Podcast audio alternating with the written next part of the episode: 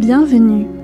Vous écoutez Un monde sans hiver, un podcast en collaboration avec la chaîne YouTube Learning by Doing par Vernon Deck. Un monde sans hiver. Un monde sans hiver. Vous avez rendez-vous avec l'autre bout de la Terre. Un monde sans hiver.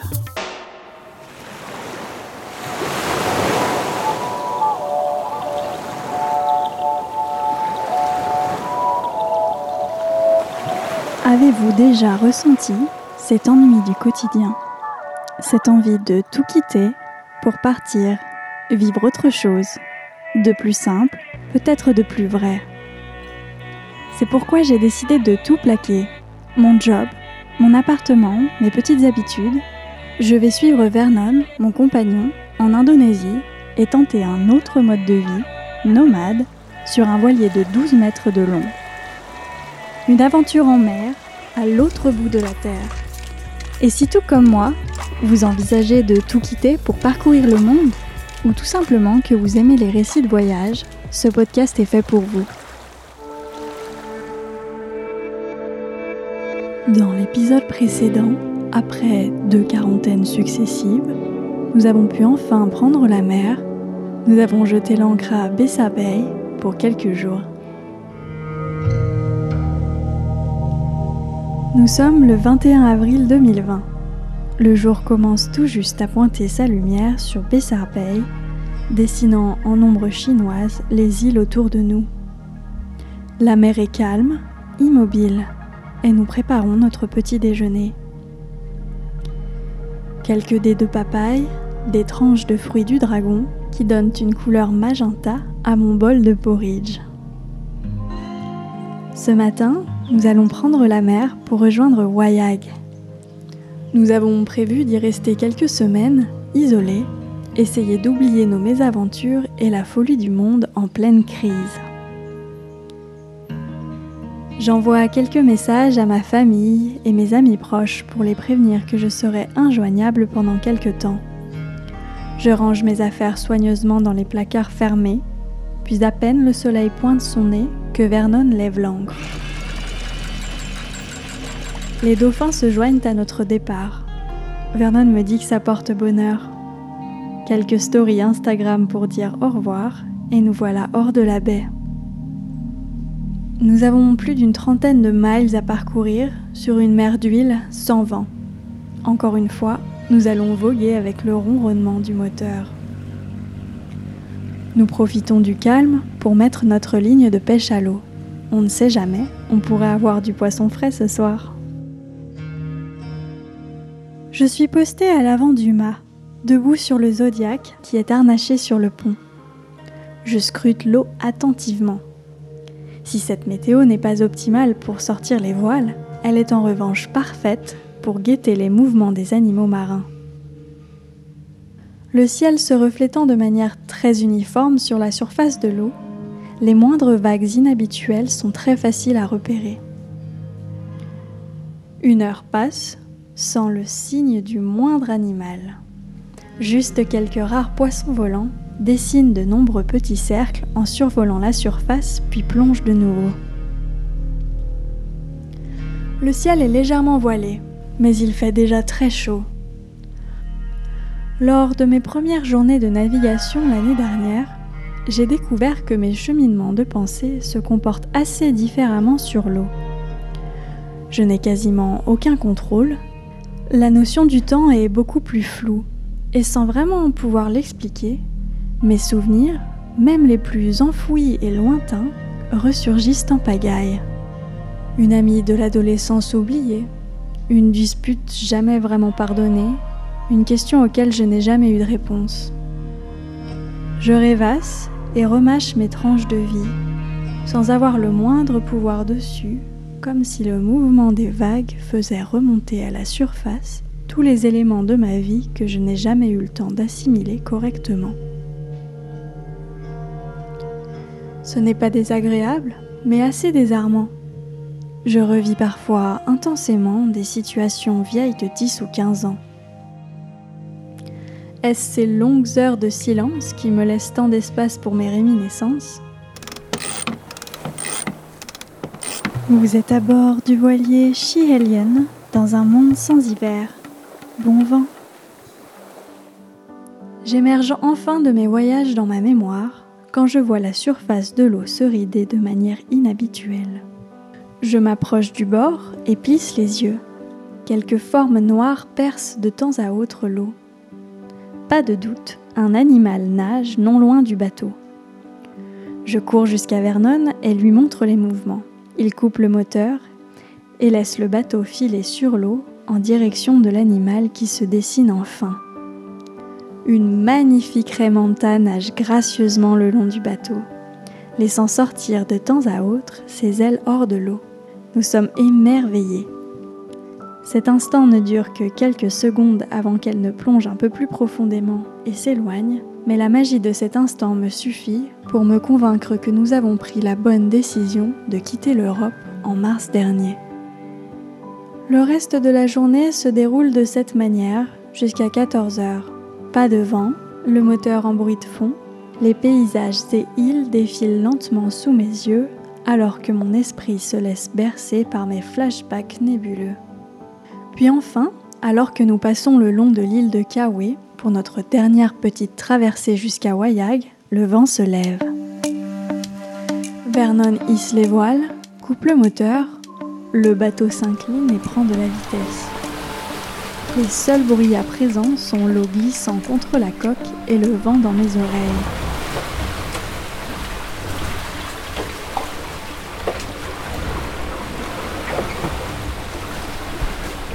Le soleil tape fort mais je ne le sens quasiment pas avec la brise. Vernon est ravi de pouvoir enfin faire de la voile.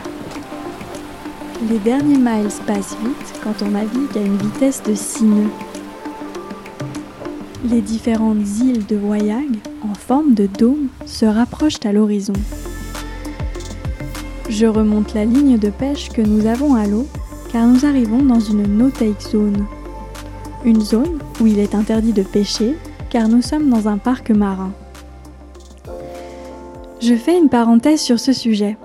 Bien que nous respections les lois indonésiennes sur les zones de pêche de Raja Ampat, je tiens à souligner l'ironie de la règle. Il est interdit de pêcher dans ce parc marin, ce qui est tout à fait normal, mais cette règle ne s'applique qu'aux touristes. Les locaux peuvent pêcher autant qu'ils veulent, ils ont juste l'interdiction d'utiliser des filets. Vous pouvez donc manger tous les poissons que vous voulez, même de taille infiniment trop petite pour qu'ils aient eu le temps de se reproduire, en l'achetant simplement au marché, directement auprès d'un pêcheur ou encore au restaurant. En dehors des zones de plongée réellement surveillées, le reste de Raja en pâte n'est pas vraiment protégé. Il m'est même arrivé de trouver des ailerons de requin sur la plage l'an dernier sur une île reculée. Je referme cette parenthèse sans jugement, car j'entends très bien que la population locale a besoin de manger et de vivre, mais je soulève juste l'hypocrisie de cette loi. Je pense qu'une sensibilisation générale des locaux et touristes aux bonnes manières de pêcher pour laisser le temps aux espèces de se reproduire serait bien plus efficace, mais ce n'est que mon point de vue. Revenons maintenant à ma ligne de pêche que je remonte.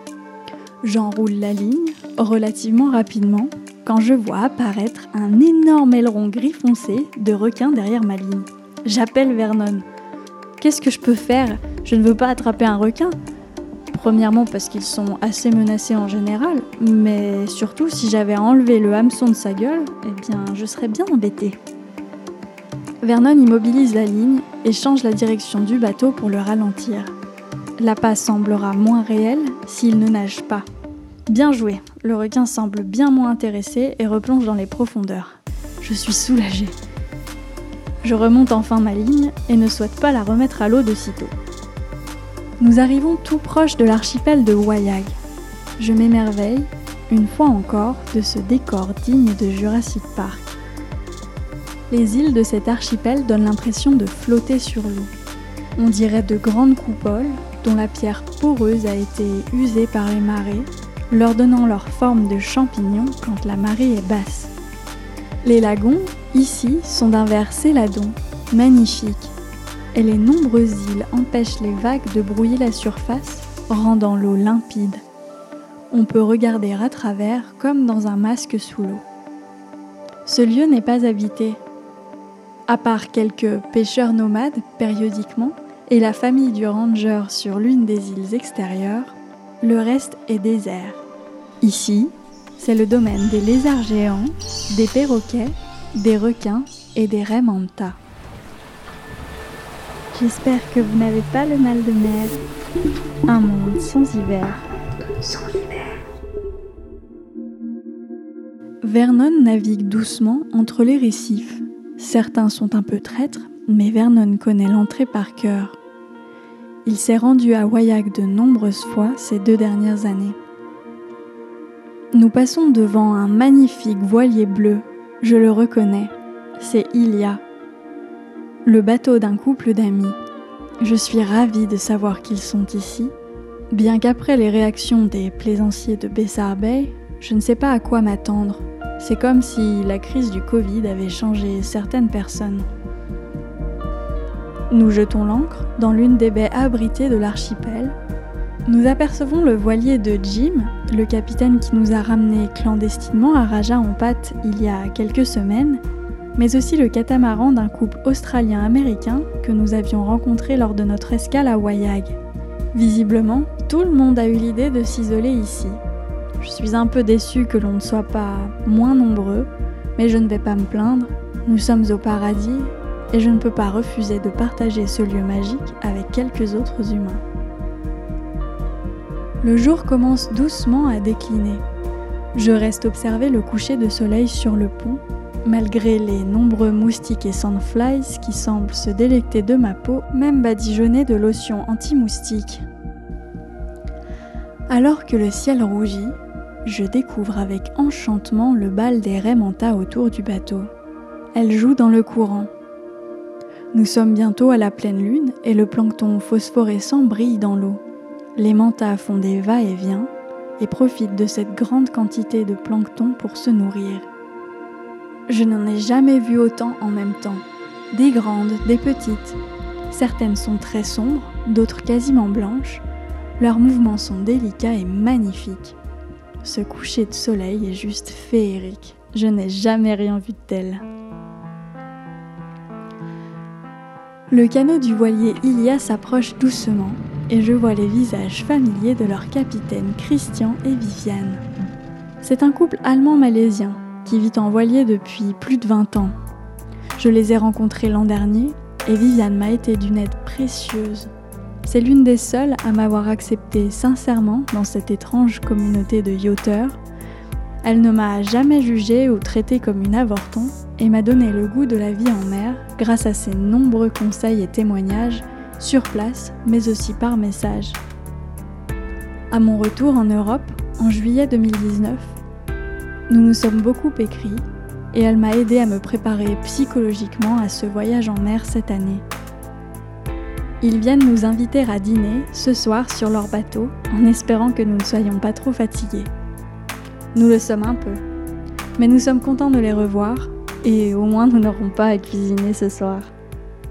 Le temps d'une toilette de chat et nous les rejoignons à bord de leur voilier.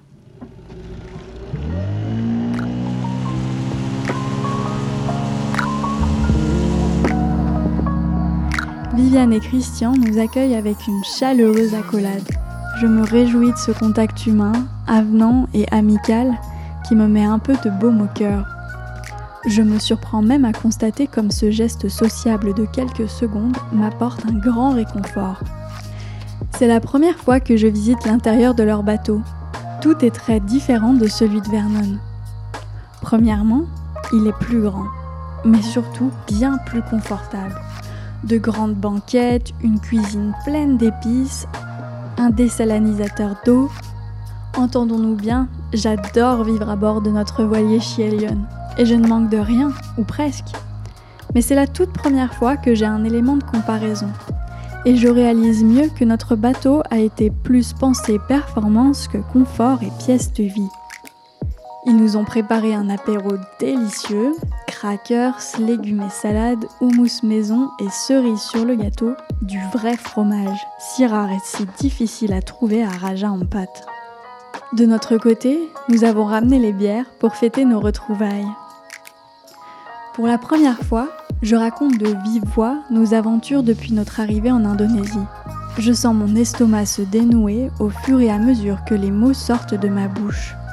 Comme à son habitude, Viviane est une oreille attentive et me raconte son année à Raja en pâte. L'apaisement qu'elle trouve dans le monde sous-marin et les merveilles qu'elle a vues ces derniers mois.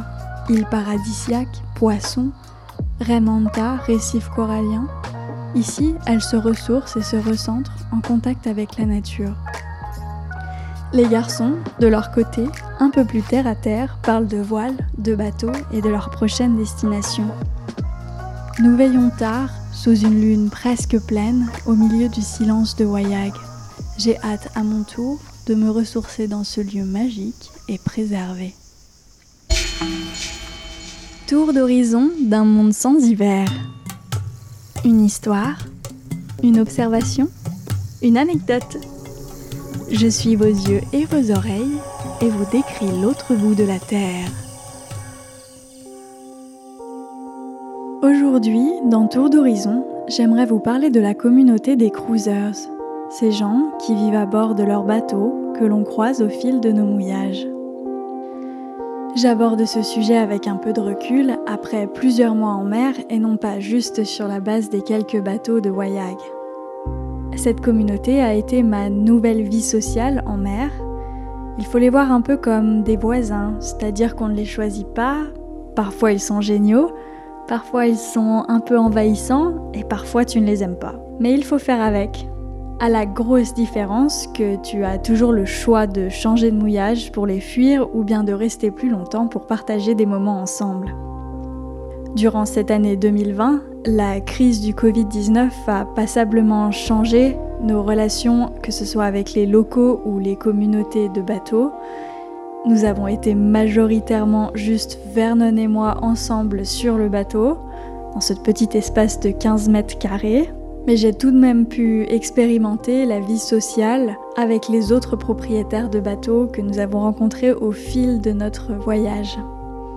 Je ne suis pas fondamentalement à revendiquer mes droits de femme dans la vie en Europe, tout simplement parce que dans ma vie personnelle ou professionnelle, j'ai toujours été plus ou moins considérée sans différence avec mes congénères masculins. Quand je raconte une histoire ou propose un projet, je ne me suis jamais sentie moins écoutée qu'un homme.